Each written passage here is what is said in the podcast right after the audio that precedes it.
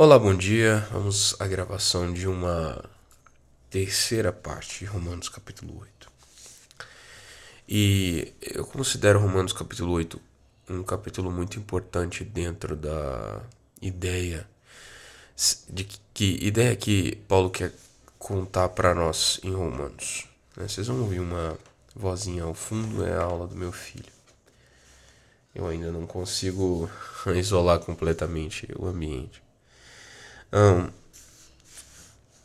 Romanos capítulo 8 é o capítulo central é, em sentido de posição dentro do livro, ok? E isso é, é muito interessante até que na curva argumentativa de Paulo, Romanos capítulo 8 contém uma talvez uma mudança, não é bem uma mudança de perspectiva, é uma conclusão da perspectiva. Paulo Paulo vai caminhando conosco e vai nos levando a progressivos é, progressivas uh, concepções, progressivas ideias que vão nos levando da nossa condição caída à, imputação de justiça de Deus a nosso respeito por causa da obra de Cristo. Depois ele vai seguindo mais e mais e mais, nos apresentando como nós fomos unidos a Cristo. E nós somos por último, né, a última parte nós estamos vendo ele nos mostrando que nós somos unidos a Cristo, considerados filhos de Deus. E nós fomos considerados filhos de Deus e nós recebemos um espírito de filhos de Deus, um espírito que não é um espírito covarde, mas é um espírito que consegue chamar Deus de Pai. E se relacionar com Deus como o paizão e nós o, os filhinhos. Isso é muito inesperado quando você olha toda a condição anterior do livro, porque ele, ele, ele fala da condição horrível que nós estávamos e de como foi que nós fomos libertos dela. Ser simplesmente um servo ou ser simplesmente um, um sei lá, um, ouvinte seria suficiente para nós e seria ainda muito mais do que nós merecemos. Mas ele fala que nós seremos participantes da sua glória e que nós seremos herdeiros com Cristo. Quem realizou todo o trabalho foi Jesus, mas ele vai nos dar uma porção daquilo que Cristo herda pelo seu trabalho. Isso é muito wow. E a partir de agora, Paulo não quer que nós olhemos muito para o que aconteceu antes, ele não quer que nós fiquemos lamentando o nosso passado. Mas ele quer que a gente observe a nossa vida por essa nova perspectiva, pela perspectiva da filiação. Então, o versículo 18 começa assim: a, a glória futura. É, Considero que nosso sofrimento de agora não é nada comparado com a glória que ele nos revelará mais tarde, pois toda a criação aguarda com grande expectativa o dia em que os filhos de Deus serão revelados. Cara, esse versículo é muito importante dentro da, daquilo que eu, eu amo pregar na Escritura. E só queria voltar um pouquinho na leitura para que a gente tenha uma perspectiva de o que, que é que ele está falando aqui, o que, que é revelação, o que, que é glória, etc. Ele fala que se de fato fomos participantes de seu sofrimento, do sofrimento de Jesus, participaremos também de sua glória. Lembrando que na história que Romanos nos conta, nós não fizemos nada. E nós somos considerados participantes do sofrimento de Jesus por imputação e não porque de fato nós tenhamos feito alguma coisa. Então, olha como isso é, é sei lá, maluco. Da, minha perspectiva, eu posso dizer isso. Ah, nós não sofremos com Jesus na cruz, mas o Pai considerou que nós fomos feitos participantes daquele sofrimento. E como Jesus é herdeiro de todas as coisas, nós também somos herdeiros por imputação, porque ele nos fez justos. Essa que participantes dos seus sofrimentos, nós fomos feitos participantes do seu sofrimento. Não que nós tenhamos executado alguma coisa, não que nós tenhamos sido crucificados ou perseguidos. Mesmo o nosso sofrimento, que aquilo que nós passamos hoje, o nosso sofrimento por causa do Senhor, não é não é desse sofrimento que ele está falando aqui. O sofrimento que Paulo está falando é o sofrimento da cruz. Os, nós não somos participantes do sofrimento de Jesus no tempo. Nós somos participantes do sofrimento de Jesus na cruz. O que Romanos está falando aqui é que nós fomos feitos parte daquele sofrimento. E, portanto, seremos participantes também da glória decorrente daquele sofrimento. Por que, que eu estou discernindo isso? É que o resultado daquele sofrimento é a filiação. A glória que nós estamos sendo feito participantes é a glória de ser filhos de Deus. Não é uma glória é, só futura, no sentido de haverá um dia em que Jesus será glorificado. Não. O que Paulo está apresentando é um Jesus já glorioso. E ele já, Jesus já sofreu e já foi glorificado. O que o versículo apresenta, versículo 18, é uma distinção entre o sofrimento de antes e o sofrimento de agora. O sofrimento de antes foi na cruz. E esse sofrimento, nós fomos feitos participantes dele. Agora nos resta um sofrimento. Sofrer pela causa da justiça, talvez. Né? Ele vai falar em outros momentos sobre isso. Mas ele fala para não comparar o sofrimento que a gente tem agora eu, eu vou fazer duas comparações, talvez eu acrescente algo aqui, mas não compare o sofrimento que você passe agora com o sofrimento que Cristo passou. E você foi feito parte desse sofrimento, você foi participante de um sofrimento que Cristo passou em seu lugar. Não, não acredite que o que você passa agora sequer se compara com aquilo. E segundo, ele está falando de que uma glória vai ser revelada ainda. Então existe uma, uma glória aqui em sentido escatológico, em sentido de conclusão de todas as coisas. E que glória é essa? Ah, é a revelação da completa filiação. Eu já vou adiantar. Glória aqui tem a ver com ser feito filho de Deus. Sofrimento tem a ver com a redenção que Cristo realizou. Nós somos feitos participantes dela, dele, nós somos herdeiros como filhos de Deus da obra que Cristo fez. E isso, cara, eu, eu não sei o que dizer a respeito disso, só posso louvar. Mas vamos ver sobre essa glória agora.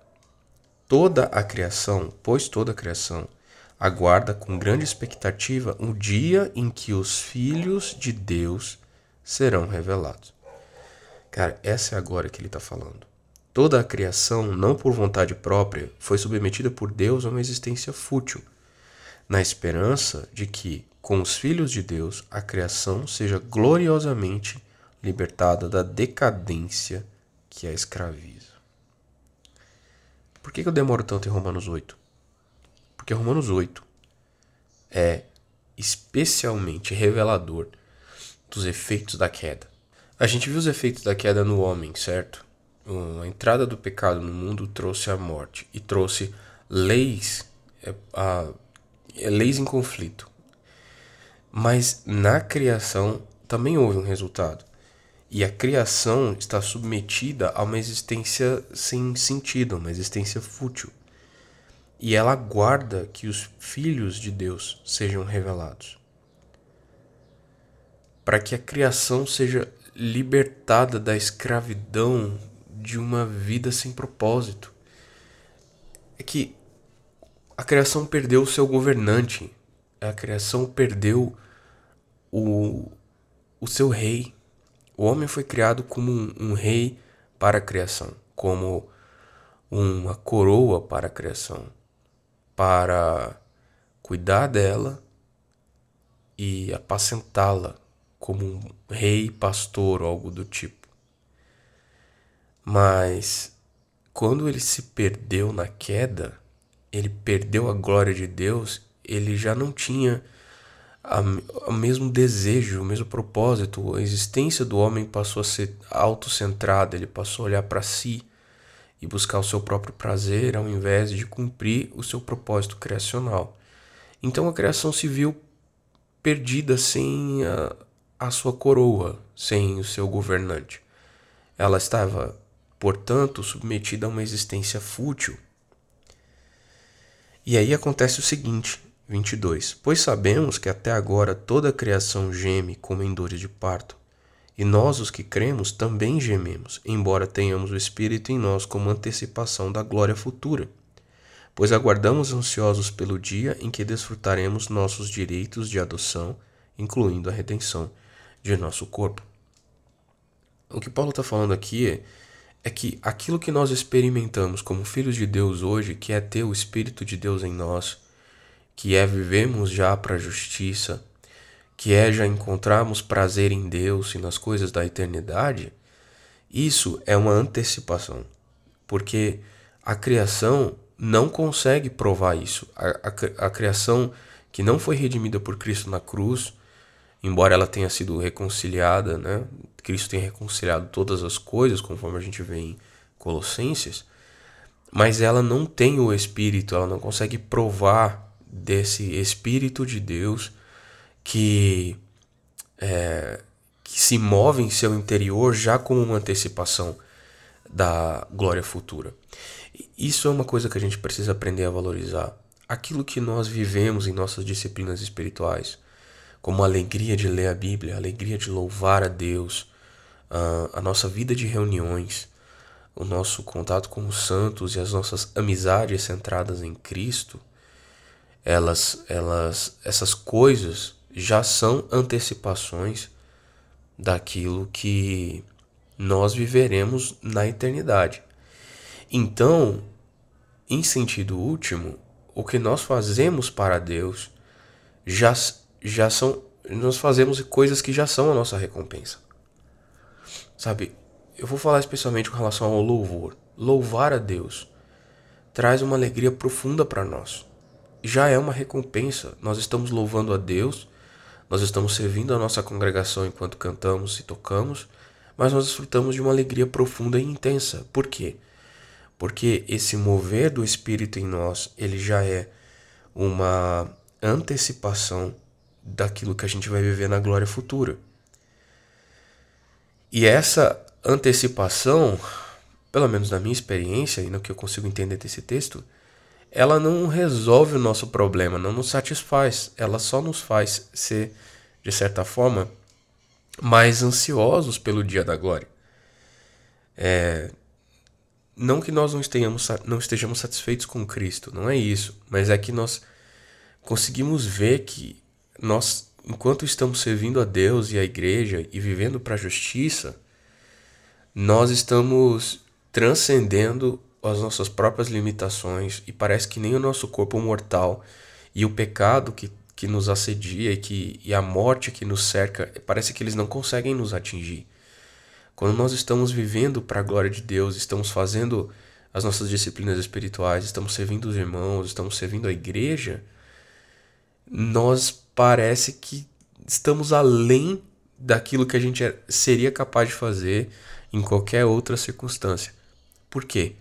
Porque nós estamos vivendo o nosso galardão. Nós estamos vivendo já uma antecipação do prêmio futuro. O fato do Espírito Santo se mover em nós é uma antecipação da glória futura. É uma antecipação da alegria que nós temos, que nós teremos de viver para sempre na presença do Senhor. Eu espero que essa perspectiva seja reveladora para vocês de o que é que nós fazemos na igreja. Na igreja nós estamos vivendo uma antecipação da eternidade.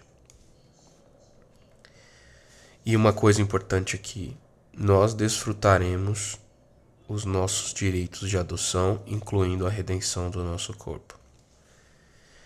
Cara, o conflito que há em nós entre bem e mal, lei da mente, lei do espírito, lei que habita em nossos membros do pecado que traz morte, esse conflito vai acabar. Isso para mim vai ser um, um alívio tão grande quando esse conflito acabar. Essa é uma das coisas que nós vamos experimentar na redenção do nosso corpo. Recebemos essa esperança quando fomos salvos. Se já temos alguma coisa, não há necessidade de esperar por ela, mas se esperamos por algo que ainda não temos, devemos fazê-lo com paciência e confiança. O que Paulo está falando é que a liberdade que nós provamos em Cristo é maravilhosa e é fantástica. Mas o fato de nós parecemos ainda estar esperando alguma coisa é o sentimento de que ainda há algo por vir e que a, a vida com Deus não se resume à, à alegria que nós temos nessa vida presente. Uma coisa que eu sempre falo é que se a vida com Cristo fosse somente essa existência, eu já estaria satisfeito, porque de fato é muito melhor viver para a glória de Deus do que viver sem propósito na vida. Mas essa esperança nossa é ainda maior quando a gente lembra do que haverá no futuro. E o Espírito nos ajuda em nossa fraqueza, pois não sabemos orar segundo a vontade de Deus, mas o próprio Espírito intercede por nós com gemidos que não podem ser expressos em palavras. E o Pai, que conhece cada coração, sabe quais são as intenções do Espírito, pois o Espírito intercede por nós, o povo santo, segundo a vontade de Deus. E sabemos que Deus faz todas as coisas cooperarem para o bem daqueles que o amam e que são chamados de acordo com o seu propósito. Esses versos são muito usados para consolar corações aflitos. Né? Ah, o Senhor conhece o que você precisa, o Senhor conhece cada coração. É mesmo que você não saiba orar direito, é, o Espírito vai interceder por você. Não, não é que não é verdade isso, é verdade. Mas aqui, se você coloca na perspectiva do capítulo, Paulo está falando de nós manifestarmos hoje é, relances e, e, e, e, aspectos e trechos daquilo que é a glória futura. Ele está falando de uma antecipação da glória futura é, que se manifesta por meio do agir do Espírito na nossa vida. Então ele está falando assim: olha só, vocês não sabem orar como convém, mas o Espírito Santo vai interceder por vocês. E ele vai fazer vocês aprenderem. E o Pai que conhece cada coração, que sabe essa intenção do Espírito, ele vai fazer com que até as suas orações que são imperfeitas acabem cooperando para o bem de vocês que amam o Senhor e que são chamados de acordo com o seu propósito. Esse trecho dentro do capítulo revela que uma oração imperfeita, e eu ouso dizer que todos os nossos serviços imperfeitos a Deus eles estão dentro do propósito de Deus, não para que a gente fique orando para sempre de maneira infantil, mas para que a gente ficar meio que tranquilo, sabe? Como um filhinho pequeno que não sabe fazer as coisas direito. Você aprendeu a orar agora, você acha que não sabe orar bem? Ou você está começando a servir na igreja agora e não sabe, ah, não sei exatamente como fazer isso. Não se preocupa, o seu serviço imperfeito, ele ele é entendido pelo Espírito Santo nas suas intenções, e o Pai vai fazer com que esse serviço também cumpra o seu propósito.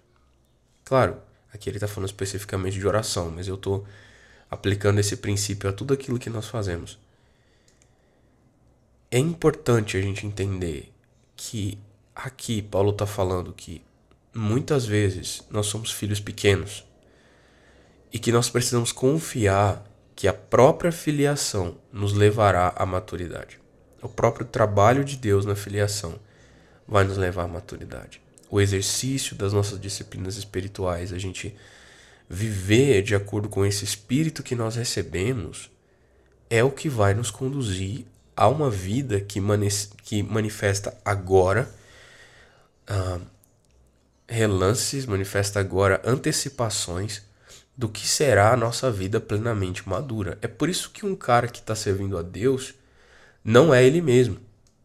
Um cara que está pregando, um cara que está ensinando, alguém que está cantando e tocando, alguém que está servindo pessoas, uma irmã na salinha de crianças, ou alguém que está apacentando, alguém que está servindo os necessitados, alguém que está fazendo arte para a glória de Deus, essas pessoas parecem que são superiores a elas mesmas. Parece que, nossa, não espero isso daquele cara, mas quando ele está falando ou orando ou servindo, ele é outra pessoa. Por quê?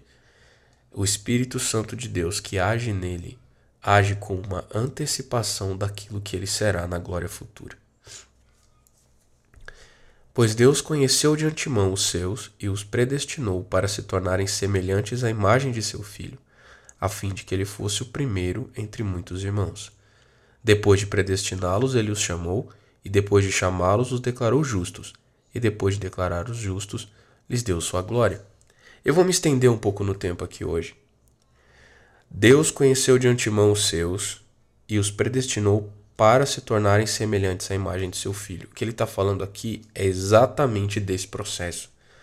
Quando você está servindo a Deus na igreja, quando você está servindo pessoas como igreja, quando você está cuidando dos necessitados e dos aflitos por causa da glória de Deus, a imagem de Jesus se vê em você e é como se você você se torna semelhante a Jesus e você é como se Jesus fosse o primeiro a ter feito a vontade de Deus daquele jeito e você se tornou coparticipante da glória de fazer a vontade de Deus. Essa é a glória que está reservada para nós. A glória que está reservada para nós é a glória de ser semelhante a Jesus. Glória é manifestação exterior de um caráter interior. O Espírito Santo se coloca como esse caráter interior em você. E o que se vê de você exteriormente é uma imagem semelhante a de Jesus. Vocês estão conseguindo entender isso? O, o que nós somos em Deus, nós somos semelhantes a Jesus já hoje, quando nós estamos agindo pelo Espírito de Deus. E aqui ele descreve esse processo. Esse processo começa com predestinação em qualquer momento que Deus tenha nos escolhido, certo? Ele nos destinou para algo, antes mesmo que nós fôssemos capazes a corresponder a isso. Ele nos deu um destino. Aí depois de ter dado esse destino para nós, por outras leituras da palavra nós sabemos que essa escolha de Deus a nosso respeito aconteceu mesmo antes da criação, ela aconteceu na eternidade. Mas o texto de Romanos parece não, não mencionar isso. Então ele só fala que Deus nos destinou antes. Ok, Deus nos destinou antes. Depois ele fala de chamou. O chamamento, pelo que a gente conhece da história de Paulo e pelo sabendo quem é que escreveu e mesmo as leituras anteriores nossas de Romanos, ele está falando do momento da nossa conversão, o momento em que nós ouvimos a voz de Deus e respondemos a ela. Então você tem um movimento de Deus anterior, Deus nos destinou. E nós não, não reagimos a isso. Nós nem sequer sabíamos. E em algum momento Deus nos chamou, como Deus chamou Paulo. Deus havia destinado Paulo para boas obras, mas Paulo se encontrava perseguindo a igreja. Quando Deus o chamou, a destinação fez sentido para ele. Ele chamou e revelou: Você foi chamado para isso. E depois de chamá-los, os declarou justos. Até aqui, nós não fizemos nada para merecer. E depois de declarar os justos, lhes deu sua glória. Cara, como isso é. Meu, eu, eu, eu realmente fico tocado com a bondade de Deus revelada aqui em Romanos. Deus nos escolheu, nos deu um destino e preparou uma série de coisas para nós manifestarmos como seus filhos. Aí nos chamou, convidando para fazer parte da sua família. No, e quando nós fomos incluídos nisso, como fomos unidos a Jesus no seu sofrimento e recebemos uma porção na sua glória, ele nos declarou justos. Ele não imputou pecado sobre nós, mas nós fomos considerados justos juntamente com Jesus. E a partir daí, nós podemos viver de uma maneira que glorifica a Deus. E ele nos deu a sua glória.